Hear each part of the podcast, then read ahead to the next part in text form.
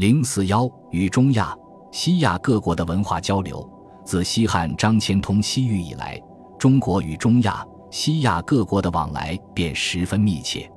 至于魏晋南北朝，这种友好关系一直维系未断。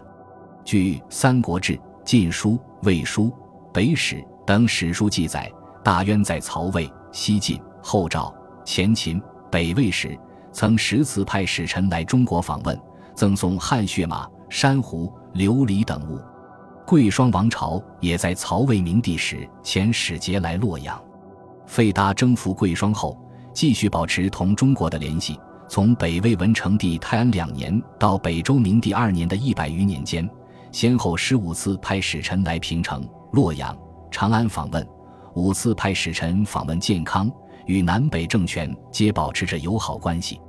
中亚最繁华的工商业国家西万金曾十次派使臣访问北魏，中亚游牧大国康居曾派使臣访问曹魏、西晋。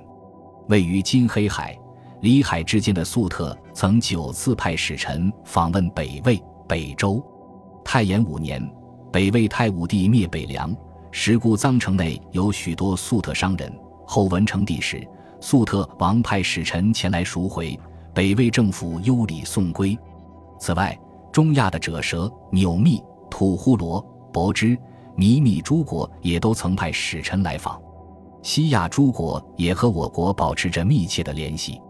从北魏文成帝泰安元年到西魏恭帝两年的一百年间。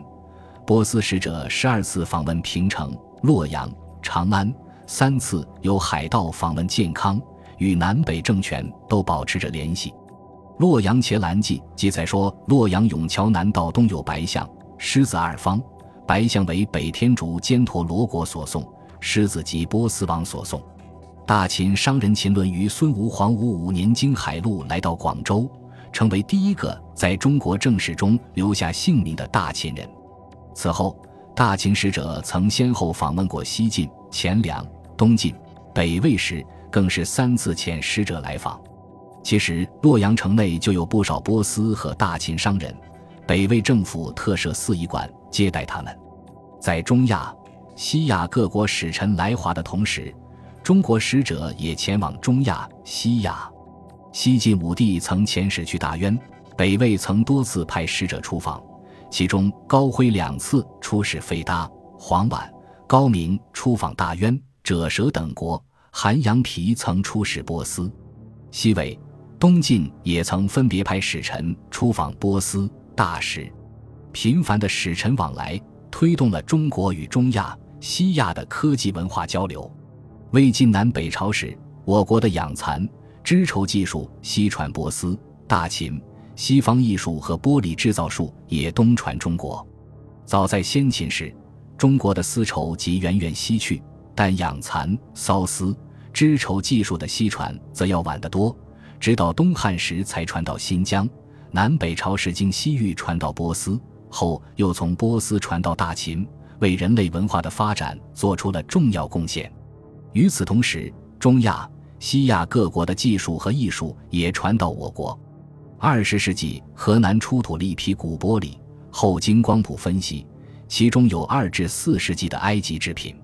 在洛阳也发现了亚达山大理亚玻璃珠和埃及玻璃瓶，瓶上有代表雅典娜头像的圣牌装饰图样。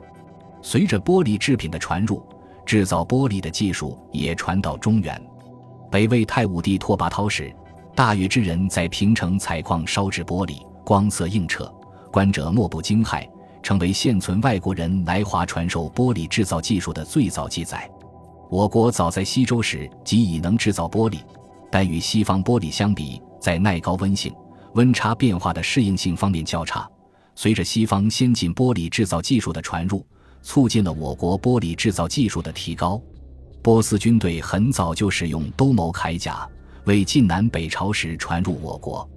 曹植在《先帝赐臣铠表》中就曾称赞波斯名贵的环索铠，但当时还较少见。到东晋南北朝时，则已普遍使用。不仅将士头戴兜鍪，身披铠甲，就连战马也披上了马铠。从麦积山石窟第一百二十七窟北魏壁画，大同出土的北魏太和八年司马金龙墓的假器具庄俑，江苏丹阳陈朝大墓的砖刻壁画中，都可以看到这种装束。波斯萨珊王朝时的石雕、绘画艺术及希腊式石柱也传入我国。南京和丹阳等地南朝陵墓前的希腊式石柱刻有一雕像，即是石证。其中最有名的是南京宋刘裕陵前的石麒麟，梁萧秀墓前的石狮。丹阳梁萧衍陵前的石麒麟，这些石兽气魄雄伟，姿态生动，肋下飞翼或呈浮云状，或呈波纹状，或呈鱼鳞状，形态各异。经过我国匠师的吸收与融化，将波斯萨珊石雕艺术与中国传统石雕手法结合在一起，使这些石雕更加生动逼真。六朝陵墓前刻有瓜鳞形凹纹的石柱。则十分类似希腊爱奥尼亚式石柱，柱顶为中国传统的承露盘，中西合璧，别具一格。波斯萨珊王朝时期的绘画多为连珠纹鸟兽图样，风行中亚、西亚的波斯锦就织入连珠对鸟对兽纹图。从新疆克孜尔千佛洞壁画中的连珠立鸟纹图样，敦煌莫高窟壁画中的连珠飞马纹、连珠对雁纹图案。